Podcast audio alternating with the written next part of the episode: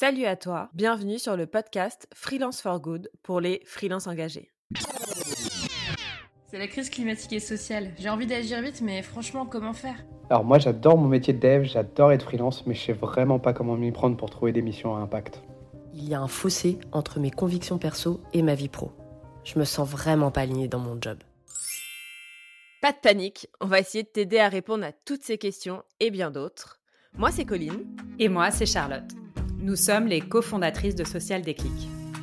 Dans ce podcast, on te partage des conseils pratiques acquis durant plus de deux ans d'accompagnement de freelance engagés et on va t'aider à passer à l'action pour devenir freelance for good sans te mettre la pression, en essayant de prendre soin de ton éco-anxiété et en t'invitant à faire des petits pas, le tout avec joie. Notre mantra? Au les cœurs, Restons optimistes, comprenons, agissons. il est encore temps. Salut Charlotte, ça va? Hello Colline, très bien et toi? Bah ouais, écoute, On est déjà au quatrième épisode, ça passe trop vite. c'est clair, ça passe vite. Encore six pour cette première série, trop chouette. Et pour ce quatrième épisode, on voulait justement la rentrer plus dans une phase de d'aide à l'action aussi encore. Et on voulait vous parler des premiers pas pour trouver concrètement des missions à impact quand on est freelance. Euh, Peut-être pour vous raconter la petite histoire, il y a au tout début de la création de Social Déclic, je discutais avec euh, Xavier, un ami à moi euh, qui est développeur, en tant que freelance et qui me disait bah moi j'ai vraiment envie de travailler pour le secteur de l'impact mais vraiment je ne sais pas si c'est possible je sais pas s'ils ont des budgets je connais personne qui le fait. Du coup je suis perdue euh, je ne sais même pas si c'est possible quoi. Et c'est intéressant parce que c'est vraiment ça qui nous a aussi donné envie de, de lancer Social Déclic parce qu'on s'est aussi rendu compte qu'un des freins les plus grands pour se lancer c'est de se dire que c'est pas possible c'est de ne pas savoir si c'est possible ou pas. Et du coup dans cet épisode on a envie de vous partager ce qui nous ce qui selon nous est le premier pas pour se lancer en tant que freelance for good, c'est de s'affranchir des fausses croyances. La première fausse croyance qu'on a identifiée, euh, c'est le secteur de l'économie sociale et solidaire et de l'impact n'a pas de budget. Effectivement, l'argent est, est un sujet important quand il s'agit de travailler, de trouver des missions. Et on peut se dire que si on travaille dans le secteur de l'ESS, économie sociale et solidaire, ou de l'impact, il n'y a pas de budget. Et ben ça, c'est faux. Il y a du budget. C'est possible de trouver des missions uniquement dans le secteur de l'ESS et de gagner sa vie. D'ailleurs, on en a fait un épisode dédié. C'est le premier épisode de notre série parce qu'on pense que c'est vraiment important euh, de s'affranchir de cette idée. Et, euh, et donc, on vous, on vous invite à, à, regarder cet épisode freelance engagé, fauché comme les blés. C'est possible de gagner de l'argent avec, euh, de, de, vivre et d'avoir une, une, certaine stabilité financière dans le secteur de l'ESS. En revanche, on veut pas vous promettre non plus que c'est euh, le nouveau filon euh, génial où aller pour gagner un max d'argent. c'est pas forcément si facile. En tout cas, dans le secteur de l'ESS, les budgets ils sont extrêmement disparates. Ça dépend des structures, ça dépend du, des subventions, ça dépend du moment de la structure. Euh, elle peut, parfois, elle a des budgets pour certaines euh, missions, parfois, elle a pas forcément de budget. En tout cas, ce qui est sûr, c'est que des budgets, il y en a, mais ils sont utilisés avec un peu plus de parcimonie. Euh, ils sont souvent utilisés à bon escient. Il va y avoir un peu moins d'argent qui coule à flot, peut-être comme des, comme dans des grosses structures euh, type euh, boîte du CAC 40 et grands groupes. Et l'avantage, c'est que toi, en tant que freelance, tu es aussi plus flexible dans ta collaboration. Et donc, même si le budget, il est pas forcément illimité, toi, tu peux adapter ta collaboration, tu peux adapter ton devis en réduisant le nombre de jours, attention, pas en baissant son TJM, mais en adaptant ta mission et ta prestation pour justement rentrer dans le budget de la structure, mais que toi, tu t'y retrouves par rapport à ton TJM. Et l'avantage aussi, c'est que tu peux avoir plusieurs missions en parallèle et donc t'y retrouver à la fin du mois tout en étant abordable pour la structure. Une phrase qu'on aime beaucoup dire d'ailleurs pour terminer sur cette première idée, c'est important de trouver le, le, tarif qui est acceptable pour toi et abordable pour la structure. Donc voilà, on voulait t'affranchir de cette première fausse croyance. C'est possible de gagner sa vie en tant que freelance engagé. Et sans retourner vivre chez sa mère, ça on en avait déjà parlé aussi dans le premier épisode. Effectivement. Et du coup, bah, la deuxième fausse croyance, la croyance limitante qu'on entend euh, beaucoup et qu'on continue à entendre, c'est le secteur de l'économie sociale et solidaire n'a pas besoin de mes compétences. Et ça, on l'entend de la part de freelance ou aspirants freelance, quel que soit le métier. Ça peut être des gens qui ont des profils techniques type euh, développeurs, no-codeurs, des communicants ou même des plus généralistes type chef de projet. Mais la bonne nouvelle et euh, les trois ans d'expérience avec Social Déclic nous l'ont prouvé, c'est faux. Justement, le secteur de l'économie sociale et solidaire, plus que jamais, a besoin de ces compétences-là, qui sont finalement complémentaires aux compétences qu'ils ont souvent déjà en interne, c'est-à-dire des compétences très expertes, puisque dans ces structures-là, il y a vraiment des sachants en général sur la cause pour laquelle ils œuvrent. Par exemple, une association qui œuvre sur le sujet de la justice sociale, par exemple, ils vont avoir beaucoup de sachants sur ce sujet-là. Ils vont connaître très bien leurs bénéficiaires, ils vont savoir comment opérer. Mais sur ces sujets de la visibilité, de la notoriété, euh, de l'évangélisation du grand public sur ce sujet-là, il n'y a pas toujours énormément de sachants, ou même s'il y en a, il n'y en a pas forcément beaucoup. Et donc, ces structures-là vont avoir besoin de compétences complémentaires, additionnelles à leurs salariés, pour euh, justement se professionnaliser, s'améliorer sur ces sujets-là. Si on prend l'exemple de la tech, on vous invite à aller voir une étude de Solidatech. Ils ont une étude qui font tous les trois ans qui s'appelle La place du numérique dans le projet associatif. Et dans cette étude-là, on voit bien que les associations éprouvent des difficultés sur leur stratégie numérique, en l'occurrence 76% d'entre elles du coup, ça veut dire que justement, pour les aider, ils vont avoir besoin de professionnels qui savent euh, construire des parcours digitaux, qui savent définir des expériences enthousiasmantes pour les mécènes, pour ceux qui veulent donner des dons, pour les bénévoles aussi, bien sûr, et pour les bénéficiaires parfois. Et du coup, potentiellement, ils vont avoir besoin de toi. Pour rappel, en France, l'économie sociale et solidaire, c'est quand même 2,6 millions de salariés. C'est énorme. On pense pas forcément que c'est cette, euh, cette masse salariale-là. Ça représente quand même 13,6% des emplois en France. Et bien sûr, bah, dans ces métiers-là, il n'y a pas que des responsables de la RSE. Ce qu'on veut dire par là, c'est qu'il n'y a pas forcément besoin d'avoir un master ou un doctorat en RSE ou même en développement durable pour accompagner ces structures-là. Bien sûr, c'est mieux d'avoir une compréhension des enjeux écologiques et sociaux, donc avoir une curiosité là-dessus. Euh, de, de, de, de, se nourrir de cette compréhension-là au travers de tes lectures, en participant à une fresque du numérique, du climat, etc. Mais après, tes compétences vont justement être complémentaires, comme je le disais, à celles qui existent dans l'entreprise. Et il n'y a pas besoin forcément d'être un expert RSE ou un expert de la cause, justice sociale, éducation, santé, pour venir proposer tes compétences en développement web, en communication, en gestion de projet, etc. À ce sujet, d'ailleurs, tu peux écouter l'épisode 2, Doit-on avoir lu tous les rapports du GIEC pour travailler dans l'impact, où justement on rentre un peu plus dans le détail sur cette croyance qu'on a qu'il faut absolument très bien maîtriser les enjeux écologiques et sociaux, euh, voire être diplômé euh, sur ce secteur-là, sur cette euh, compréhension-là voilà, du coup, avec Colline, on vient de vous présenter les deux croyances limitantes. La première, l'ESS, l'économie sociale et solidaire, n'a pas d'argent, n'a pas de budget. La deuxième, l'économie sociale et solidaire n'a pas besoin de mes compétences. Et le mieux pour euh, justement mettre un gros kick à ces croyances limitantes, bah, c'est d'écouter nos témoignages. Le premier témoignage, c'est Laurent Fialon, qui est directeur général délégué de l'association Pro Bono Lab. Ils sont spécialisés dans le mécénat de compétences et il revient sur un retour d'expérience qu'on vous partage tout de suite. Bonjour, je suis Laurent Fialon, je suis le directeur général délégué de Pro Bono Lab, une association qui euh, intervient depuis plus de 12 ans dans la démocratisation du partage de compétences, donc tout ce qui est mécénat et bénévolat de compétences en France et à l'international. Et effectivement, on a pu avoir recours à plusieurs reprises à des freelances ces dernières années pour plusieurs projets.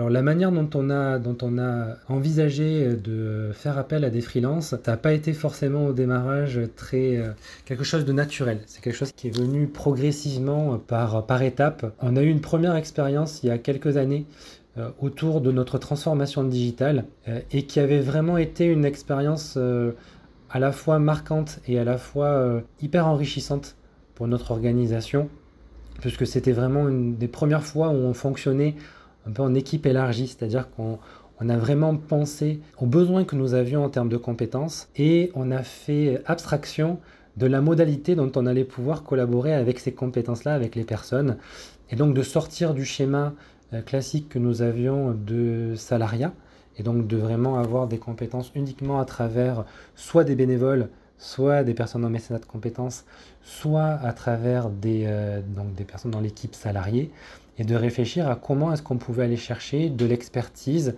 de la compétence de manière ponctuelle ou de manière plus pérenne, au-delà de ce qu'on pouvait avoir euh, dans, dans, notre équipe salariée. Euh, cette première expérience, elle avait été hyper importante à la fois pour monter en compétence sur un certain nombre de sujets de transformation digitale. Et ça nous avait également permis de ben, finalement de, monter en compétence également en termes de pratiques de collaboration avec justement des freelances. À partir de ce moment-là, finalement, le recours à des freelances s'est fait de manière beaucoup plus spontanée et en ayant une bien meilleure connaissance à la fois des métiers sur lesquels c'était intéressant d'aller chercher du freelance, et à la fois dans la manière de penser les projets, à savoir de construire des projets, euh, de construire des budgets, d'aller rechercher également des, euh, moyens en intégrant le fait d'avoir des compétences qui allaient pouvoir venir de l'externe.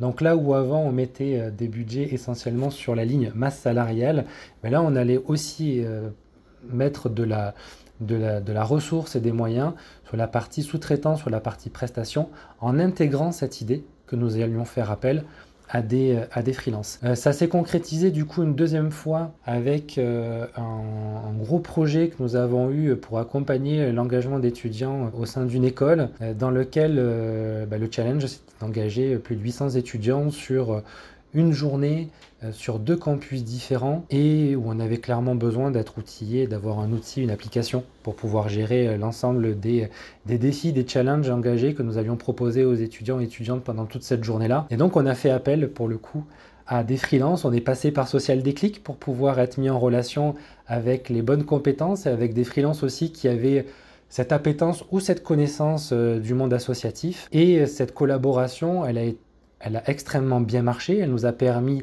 très rapidement de développer un outil en no-code. Donc ça nous a permis là aussi de faire monter l'équipe en compétence sur ces, sur ces outils-là, ou tout simplement de savoir que c'était possible. Et, rien que ça, pour le monde associatif, de se dire, en fait, il y a des solutions qui existent, qui sont à notre portée, sur lesquelles on, peut faire appel à des experts euh, et à des, à des justement à des freelances qui ont ces compétences-là pour nous trouver des solutions qui vont faire le taf sur des coûts qui sont accessibles et rapides à mettre en œuvre, ça nous a aussi permis de changer de, logiciel et de se dire non, il n'y a pas forcément besoin d'avoir un chantier de 6 mois, 1 an avec des budgets à plusieurs, plusieurs zéros derrière, euh, mais de pouvoir justement avoir quelque chose qui soit rapide et accessible. Donc cette deuxième collaboration ben, nous a permis de répondre tout simplement aux besoins euh, que nous avions, de développer une application qui a remporté un franc succès, qui a fait le, taf qu'on lui demandait le jour J, euh, tant et si bien que ben, nous rempilons cette année pour une deuxième édition.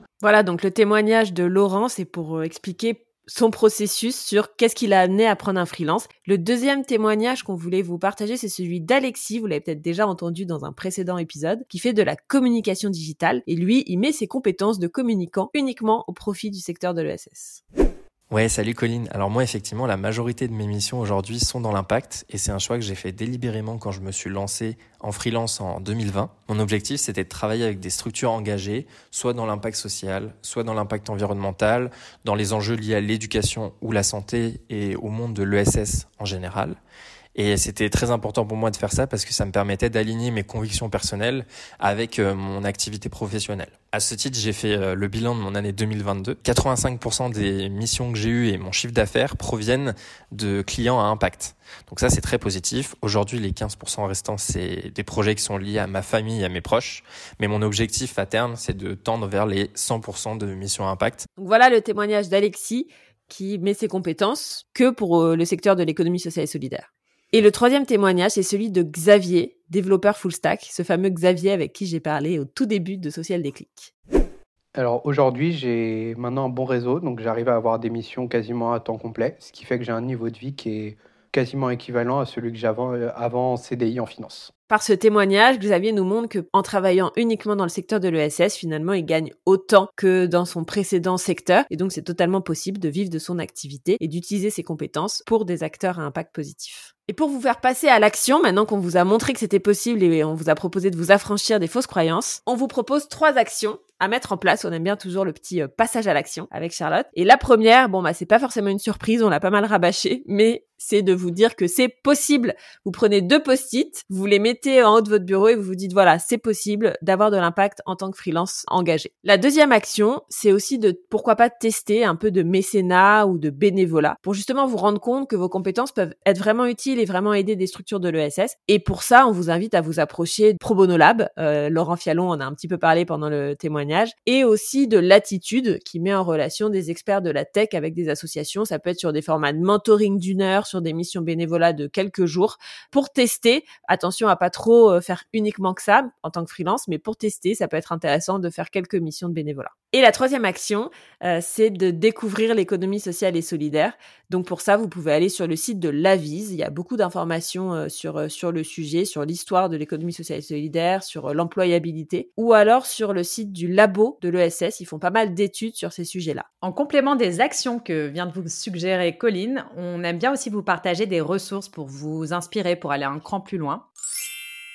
Première ressource, on vous invite à aller sur notre site à nouveau, euh, sur la homepage, donc socialdéclic.com. Et là, vous trouverez notre starter pack. C'est un petit document PDF qui est rempli de petits conseils justement pour se lancer euh, dans le secteur de l'impact positif et décrocher sa première mission. Donc allez-y, téléchargez-le. Ça vous aidera très certainement à avoir quelques conseils d'action en plus de celles que vient de vous suggérer Colline. Deuxième ressource, si vous l'avez pas encore fait, on vous invite à écouter les épisodes 1 et 2 de notre podcast. Chacun de ces épisodes zoome sur justement une de ses croyances avec d'autres témoignages, un peu de contenu de la part de Colline et moi pour dépasser ces croyances limitantes. Donc allez-y, ça devrait venir en complément de ce que vous venez d'écouter. Et enfin, pour ceux parmi vous qui bossent dans la tech, que ce soit en développement, mais aussi en communication ou en marketing digital, on vous invite vivement à aller sur le site de Solidatech justement et de consulter l'étude dont on vous a parlé, qui s'appelle, je le rappelle, la place du numérique dans le projet associatif, où justement vous verrez des chiffres très concrets qui vous prouveront que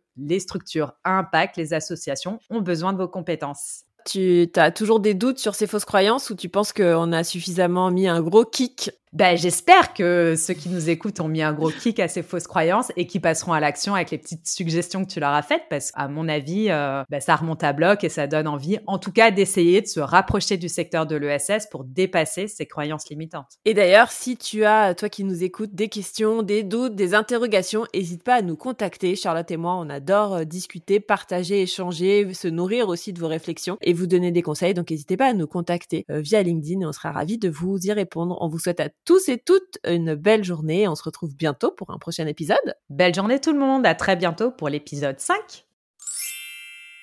Alors on espère que tu repars avec des bonnes ondes et l'envie d'agir. Et nous, on revient rapidement pour un nouvel épisode. N'hésite pas à t'abonner et à nous recommander à tes amis freelance pour continuer à se serrer les coudes. Et n'oublie pas, tu n'es pas seul. Le mouvement Freelance for Good est en marche.